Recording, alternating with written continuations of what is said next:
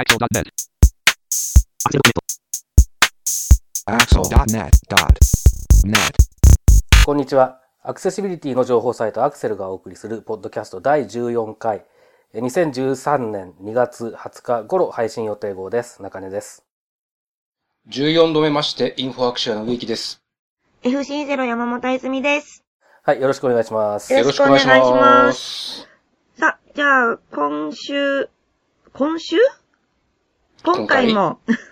えークリッピングからスタートします。エクストラ、ジョーズ14日本語版を2月4日に発売。ということで、これは中根さんですね。はい。まあ、あの、この件に関して、えー、ジョーズの、えー新しいバージョンに関しては何度となくクリッピングでも、えっ、と、ポッドキャストの方でも取り上げてきたので、今更っていう感じもしなくもないんですけれども、えーっと、12月中には出るという噂だった、えーものが、えーようやく、えーっと、2月の初めですね、に、えー発売されましたと。で、えっと、ジョーズ14は、まあ、あの、Windows 8対応っていうのが一番大きいんですけど、その他にもいろいろと、まあ、あの、新しい機能があって、で、英語版の JAWS 14の、えー新機能なんかも基本的には、えー全部、えー使えるようになっているということで、えっ、と、英語版に関する、えっ、と、記事なんかもクリッピングの方にはいろいろ上げてありますので、そっちの方も参考にしていただきたいなというふうに思います。で、えっ、と、一番、まあ、大きいのは、えっ、と、今、今、も言いましたけれども、Windows 8対応なんですが、あのこれまで、えっと、英語版の JAWS、例えば12が出たら日本語版は11が出るとか、13が出たら12が出るとか、そういう1年ぐらい遅れた、まあ、実質的には1年半ぐらい遅れてましたかね。あの、えーそういうリリースサイクルだったんですけれども、えーそれが今回、えー、JAWS14 英語版が出てから、だいたい3ヶ月ぐらいですかね。えー3ヶ月から4ヶ月ぐらいで、えー日本語版も JAWS14 が出たと。JAWS13 の日本語版はなかったというのが、まあ一番、えーっと、ある意味大きな、あ変化かなというふうに思います。なので、まあこれで Windows 8を使い始める視覚障害者、日本でも増えていくかもしれない。えー僕もちょっとそろそろ、えー新しい PC を、えー物色し始めようかなと、えー思っているところです。うん。これについて、植木さんはいかがですか？そうですね。えーっと、まあ、やっぱり JAWS って、まあ、アメリカの方で開発されているスクリーンリーダーにはなりますが、まあ、ある意味、JAWS が何か新しいことをやると、他がそれに追随するみたいなところもあるので、まあ、今回の新バージョンで、どんな具合に、機能がブラッシュアップされているのか、とても気になるところです。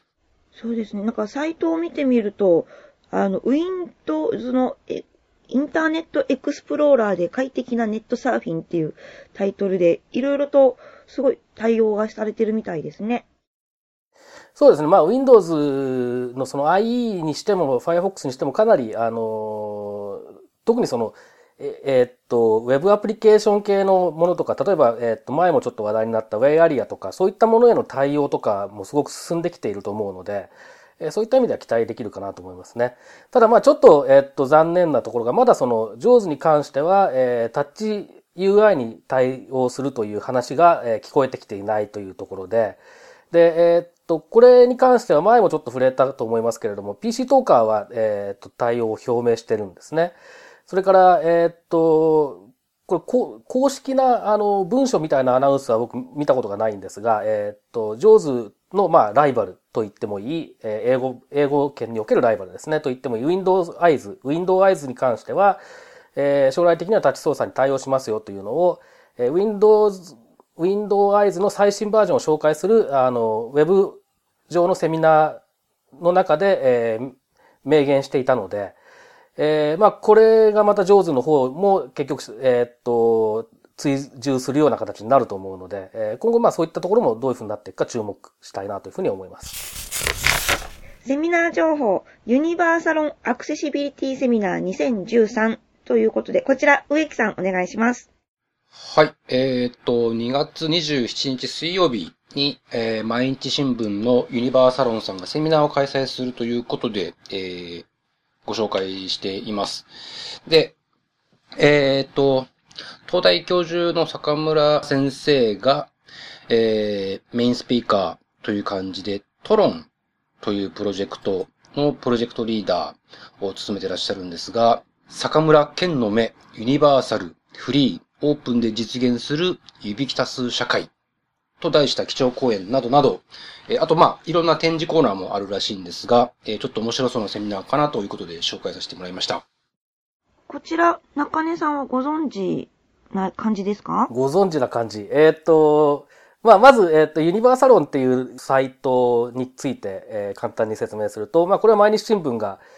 もうだいぶ前からやってるんですよね。どれぐらいなのか、ね、さっぱり覚えてないですけど、多分2000年に入ったぐらいですかね。そんなに？はい。あ、なんかサイトでは、えー、98年の開設以来って書いてます、ね、ああ、やっぱりそれぐらいですね。だからまあもう本当に長いんですよね。このある意味老舗なんですけれども、その、えー、っと、まあユニバーサロン、ユニバーサルアクセスに関する、えー、っと、あるいはユニバーサルデザインに関する、えー、情報とか、えー、まあ、えっ、と、掲示板的なものとか、そういった、あの、えー、情報交換の場として毎日新聞が、えー、のサイト上で、えっ、と、提供されている、まあ、サービスというか、えー、情報サイトというか、えー、そういうものなんですけれども、まあ、ここが主催する、えっ、と、セミナーということなんですね。で、えっ、と、このトロンの坂村さんというのは、まあ、あの、この世界、この世界というのもど、どの世界を指していってるのかよくわかんないんですが、えー、まあ、あの、情報系では、まあ、坂村さんってのはすごい有名人で、あと TRON というのもですね、えー、っと、まあ、国産の OS としては古い部類のはずなんですね。で、OS なんですね、これ。あ TRON は、 TRON、TRON プロジェクトっていうのは、まあ、あの、国産 OS というか、まあ、あの、ハードウェアも多分やってたんじゃないかと思うんですけど、あの、基本的には OS ですね。で、えっ、ー、と、 TRON にも何種類かあって、 ITRON というのが一番多分有名で、 ITRON というのは、えっ、ー、と、テレビとかそういう家電の、えー、制御用に、えっと、使われるコンピューターの OS として、えっと、ものすごく使われていた時期がある、えー、そういう OS だと聞いています。僕自身その、当然、えっと、家電の開発とかしたことないので、アイトロン自体は触ったことないんですけれども、えー、そういうふうに言われていますね。で、組み込みのものとしてはすごくよくできているもののようです。で、えー、それとは別にビートロンというのがあってですね、これはあの、障害者のアクセスとかいうことも最初から結構、えっ、ー、と、意識して作られているものなんですね。で、これ、実際に動いているものを僕自身はちゃんと見たことがないので、何とも言えない部分もあるんですけれども、まあ、あの、それこそ僕が DOS を使ってた頃から、その、例えば音声出力がうんぬんとか、そういうような話もちゃんとしていたりしていて、で、実際どこまで、えー、っと、えー、OS そのもののアクセシビリティが、えー、実現されていたのかとか、その上で動くアプリケーションのアクセシビリティが、えー、確保されていたのかとか、そういったことまではちょっと僕は詳しくは知らないんですけれども、えー、コンセプトとしてそういったものを最初から取り込んでいたということで、えー、やはり注目に値する、えー、価値のある、えー、とプロジェクトだったと思うんですね。で、これをずっとやってきたのが坂村さん。えー、ですので、えー、まあ、坂村さんの話が、えっ、ー、と、こういう場で聞けるというのは多分すごく面白いことだというふうに思います。ほう、なるほど。これ、また全然関係ないですけど、この、えー、リンクされてる毎日 JP の記事の、えー、アルファベットと数字が全部全角 なんですよね、これ。えー、新新聞社は多いですね、全角はね、基本的にね。で、E メールでさえ全角なんですよ。これ、本当だ。これ、どうしたらいい？それはちょっとコッペしてハマるパターンですね、多分ね。そうですよね。送れないってやつですよね。あの、紙面に掲載するときは多分ね、その見た目の感じとかいろいろあるだろうから、その、全角にするとか半角にするとか、それぞれのあのポリシーとかスタイルガイドラインがあるんだと思うんですけれども。はい。いやだ、だからって言って紙面と全く同じにする必要性はないと思うんですけどね。どうなんでしょうね。せめてメールアドレス。いや、あのー、あれですよ。意外と効果的なスパムよけ対策なのかもしれないですよ。じゃ続きまして、えー、3つ一緒に紹介をします。奈良県橿原市、茨城県守谷市、茨城県水戸市がそれぞれウェブクセシビリティ方針を公開したり、リニューアルしたりということで、こちら、植木さんお願いします。はい。えー、っと、もう何度もクリッピングで紹介してきている各地の自治体のウェブサイトの、まあ、実対応の話なんですが、えー、っと、奈良県の橿原市、それから茨城県の水戸市は、えー、ウェブアクセシビリティ方針を定めて公開しましたと。で、えー、茨城県の森谷市に関しては、えー、ウェブサイトを全面リニューアル、えー、したんですけれども、そのタイミングで、えー、JISX8341 の3、2010年版の東急 WA に準拠したと、えー、いうことです。で、まあ、何度も紹介してますけども、えー、総務省の、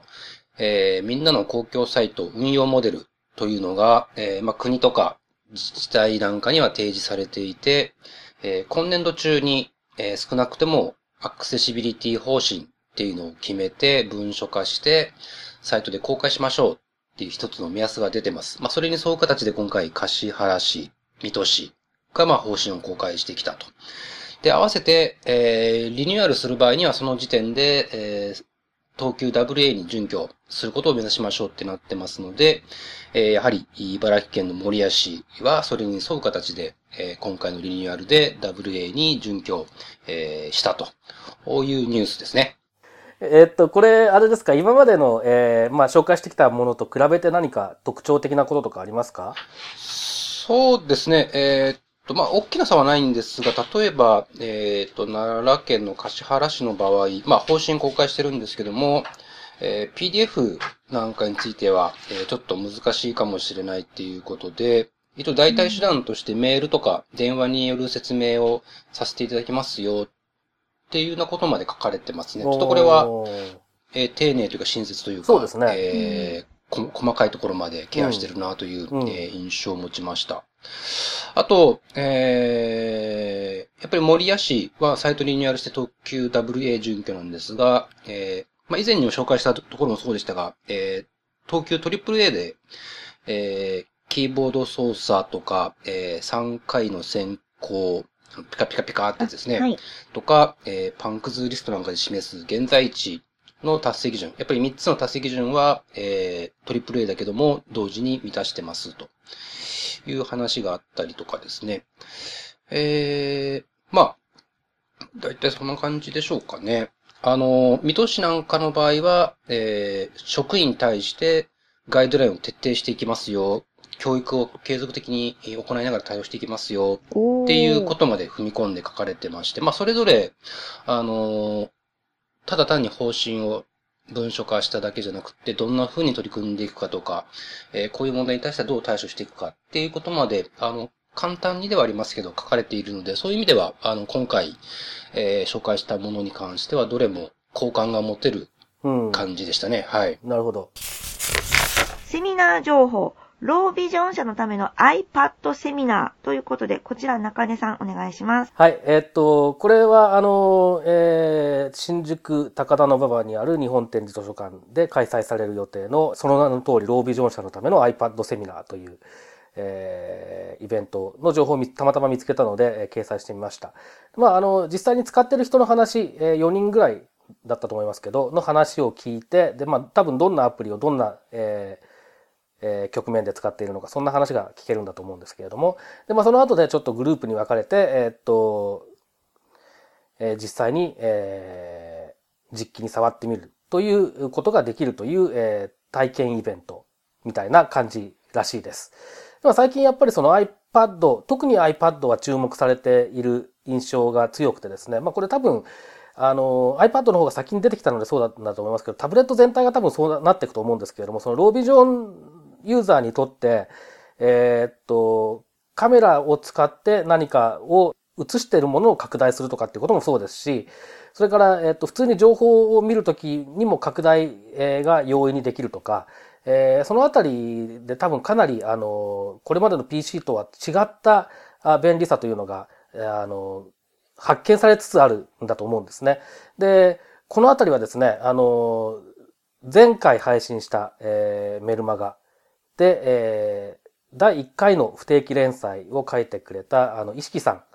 が、まあ、ご本人もロービジョンなんですけれども、えー、っと、かなりいろいろご自身で取り組んでいらっしゃるので、そのうち一度、えー、っと、ゲストにでもお呼びして、詳しく聞いてみたら面白いんじゃないかなというふうに思っています。で、まあ、あの、これ申し込み、まあ、先着順みたいだ、ですので、えっと、もしかしたらもう間に合わないかもしれないですけれども、えー、っと、参加費無料というふうに書いてありましたので、興味がある方は行ってみられてはどうでしょうかということで紹介してみました。はい。あの、メルマガの意識さんの話は本当に面白かったです。なんかいろいろ当たり前のことを、えー、ちゃんと明示していただけたっていう感じがして、ちょっとこれからの連載がとても楽しみです。そうですね。あの、石木さんのその連載、まあ、今回の、え、ー、と、メルマガで紹介された部分っていうのは、実は、え、ー、と、前にウェブタンフォーラムに、え、ー、と、彼自身が、えっ、と、投稿してたものとも結構重なる部分があるなとは思うんですけれども、えっと、興味がある方はそっちもぜひ読んでみていただくといいと思うんですが、あの、今後はですね、もっと具体的な話がいろいろ出てくるんじゃないかなと思うので、えっと、僕自身も、えっと、同じ視覚障害ですけれども、えー、ロービジョンのことは、まあ、実体験として分かってないですから、えー、すごく楽しみにしています。はい。ということで、クリッピングは以上です。で、続きまして、えー、植木さん何かあるんですよね？はい。何かあるかと言われれば、あるような気がいたしますね。そうですか。じゃあ、ぜひお願いします。はい。えっと、毎年恒例なんですけども、えー、今年もアメリカで開催される C さん、通称 C さんと呼ばれている、えっ、と、アクセシビリティの国際カンファレンスに、えー、参加してきます。で、参加するっていうのは、はい、えっ、と、見に行くっていうことですか？ホテルを借り切ってですね、で、えっ、ー、と、大宴会場スペースは、まあ、いわゆる展示ブース、いろんな支援技術とか、えー、IT ベンダーさんとか、まあ、IT ベンダー、まあ、IT に限らず日常生活で使うような、えー、ものも含めてですけども、障害のある人が、えー、使う製品、サービスなんかを紹介する、まあ、ブースがずらーっと並んだ、えー、展示会場と、あと、えー、紹介技室とかを使って、1日、えー、そうですね、ウェブだけじゃないんですけれども、アクセシビリティをテーマにしたセッションが、えー、朝から夕方まで1日6本、7本ぐらいあるんですかね。それが、えー、水、木、金と3日間、えー、ありますので、まあ大体合計すれば、全部出れば、えー、20セッションぐらい、えー、話を聞くことができるっていうようなえー、イベントなんですけども、あの、まあ、ウェブだけじゃないんですが、えー、ウェブアクセシビリティやってる人が世界中から集まってくる感じなので、あの、まあ、そこに行けば、えー、みんなに会えるというか、だ、誰にでも会えるというか、まあ、そんな感じのイベントで僕はもう、かれこれ、えー、7、8年連続で出てるんですけども、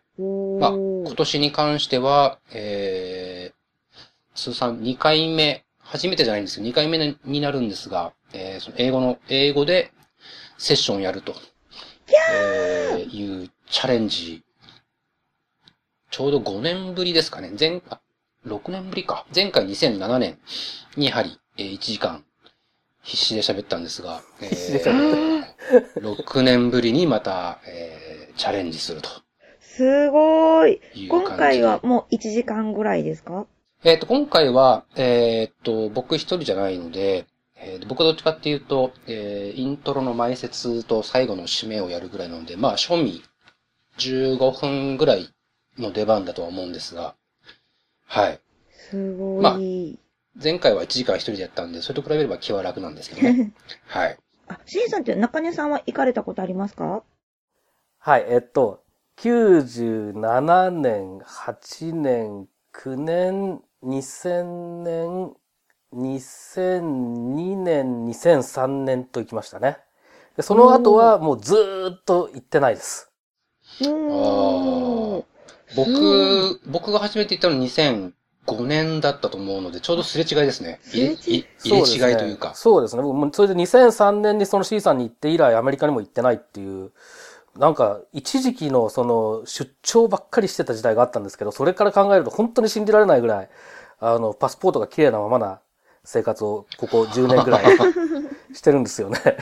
で今年はちょっと久々に行こうかと思ったんですけど、あの、あの行こうかなと思った時に聞いたらもう、あの、会場のホテルは取れないっていう話を聞いて、あ、もういいやと思ってやめたっていう、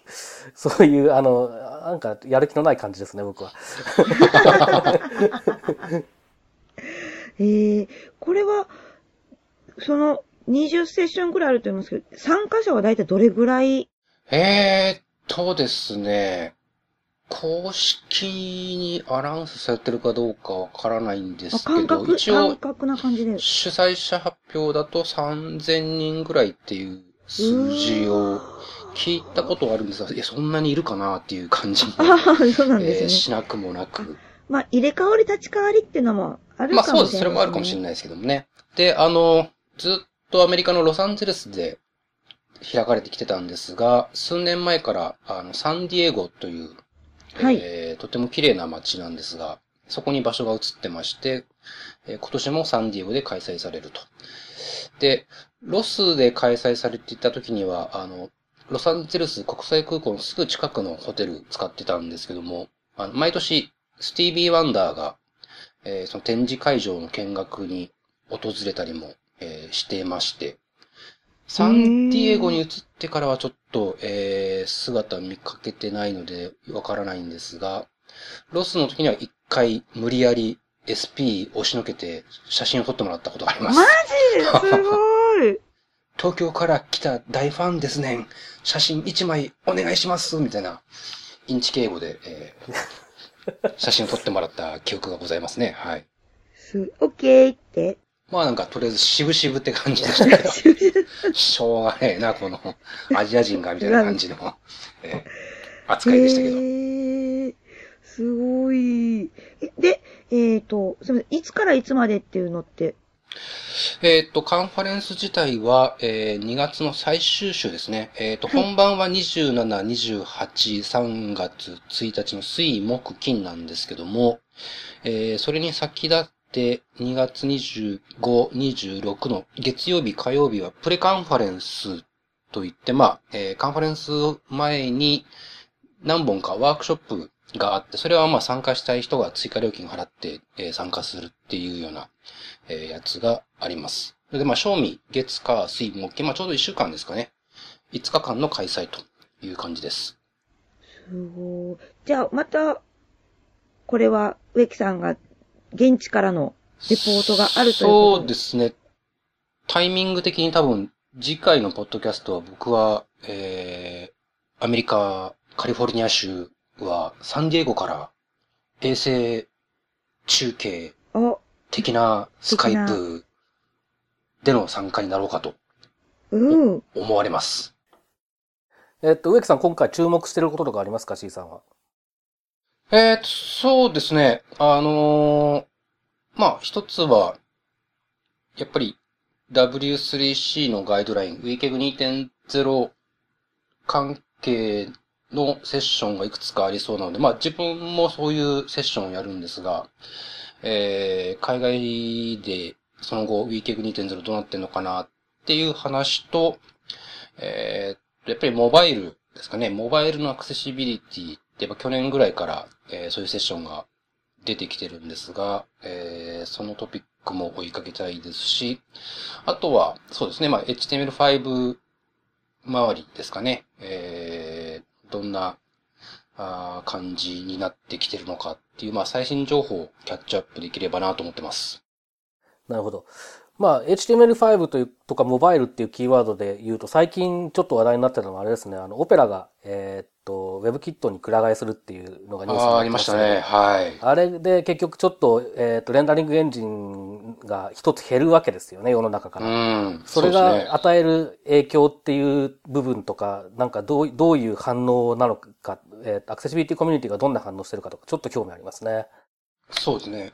あとはそのさっきの、えっ、と、ジョーズの話題の中に出てきましたけど、タッチ操作うん。に、その、それこそ、まあ、ジョーズとか、ウィンドウアイズとか、展示ブース出してるので、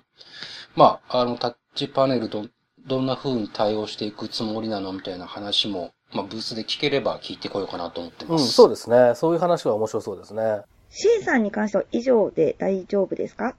まあ、is is がどういう C さんがどういうものかイメージできたんであれば、それで OK かなと。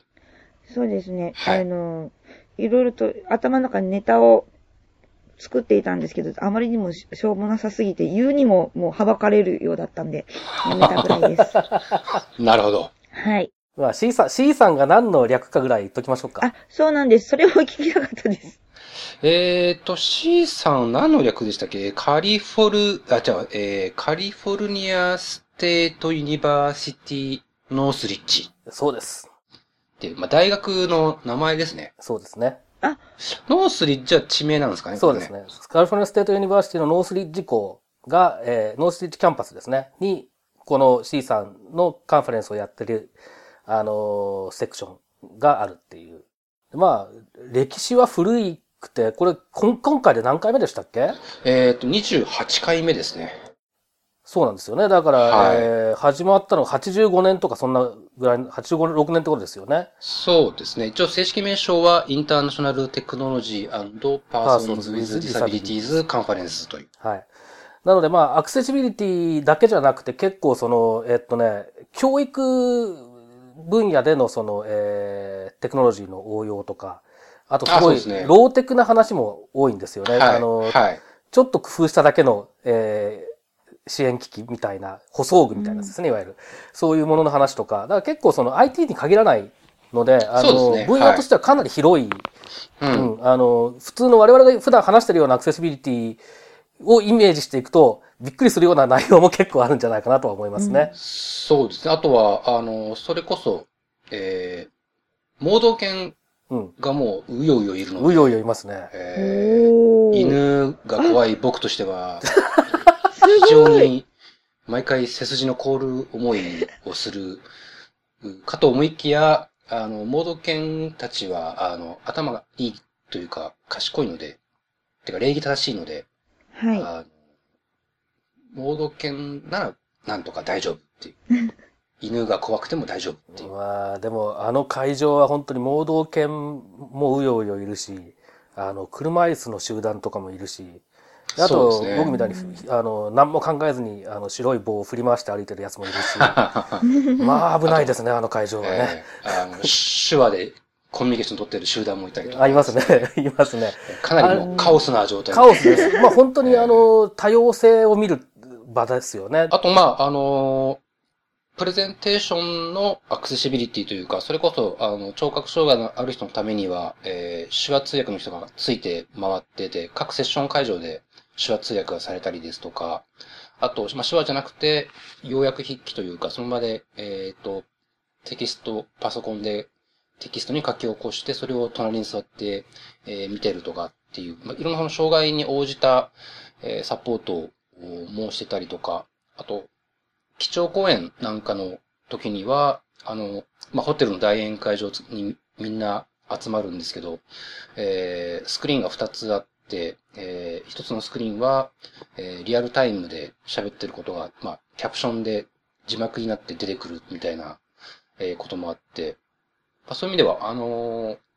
いろんなプレゼンテーション自体のアクセシビリティみたいなものも考えさせられる、そんな機会だったりもしますね。おー。それは気になる。英語がわからない私で行ってもいろいろとそう感覚が見れるのは楽しいかもしれないですね。そうですね。だから、あの、もともとその、テキストに書き起こしてスクリーン出すっていうのは、まあ、聴覚障害のある人のためにやってることなんですけど、まあ、僕とか、非英語圏から来た参加者なんかは、聞き取れなくても、そのスクリーンの英語を目で終えれば、話の内容ついていけたりするので、まあ、そういうところでも、ああ、なんか、便利でいいなって思ったりとか、いろんなことを感じることができるカンファレンスですね。まあ、あと、あれですね、展示会は、えー展示会だけ見るんだったら多分無料なので、えーっと、そうですね。テクノロジーに興味があるだけの人も実は結構、そう、展示会だけを見に行ってる人とかも結構いると思うんですよね。はい。そういう見方も、まあ、あるかなとは思いますね。まあ、それだけのために行くのはどうかと思いますけれども、遊びに行くように、それも見てくるとかっていう感じがちょうどいいのかなって気はしますけどね。はい。はい。じゃあ、植木さん気をつけて行ってきてください。はい。行ってまいります。お土産は何がいいかしら？任しといて。考えといて。何かしら持って帰ってくる何かし。ら？何かしら？あの、向こうの変な風とかやめてくださいね。ウイル、ウイル、ウイルス？う んそれやめてくださいね。まあ、何かしら、何かしら。しらはい。持ち、持ち込みますので。もち持ち込み。持ち込み持ち込みって言うとどうも今日、今日、今日も聞こえが悪いですね。何かしら持ち込みは他のお客様のご迷惑になりますので、何かしら。何かしら。てなことで、えー、今回のポッドキャストは以上です。はい、どうもありがとうございました。バイ、なら、らな、じゃあねー。はい、さようなら。はーい。このポッドキャストへの皆さんからのご意見、ご感想を Twitter、Facebook、サイト上のコメント欄、そしてメールで受け付けています。メールアドレスは feedback.axel.net feedback.axel.net です。なお、いただいたコメントなどをポッドキャストの中でご紹介する場合があります。それではまた次回。アメリカ、カリフォルニア州は、サンディエゴから衛星中継お、的なスカイプでの参加になろうかとうん。思われます。あの、あの、一国道みたいなことしなくていいですからね。あ、わかりました。見えないとわかんないですからね、あれは。口が遅れるんですね。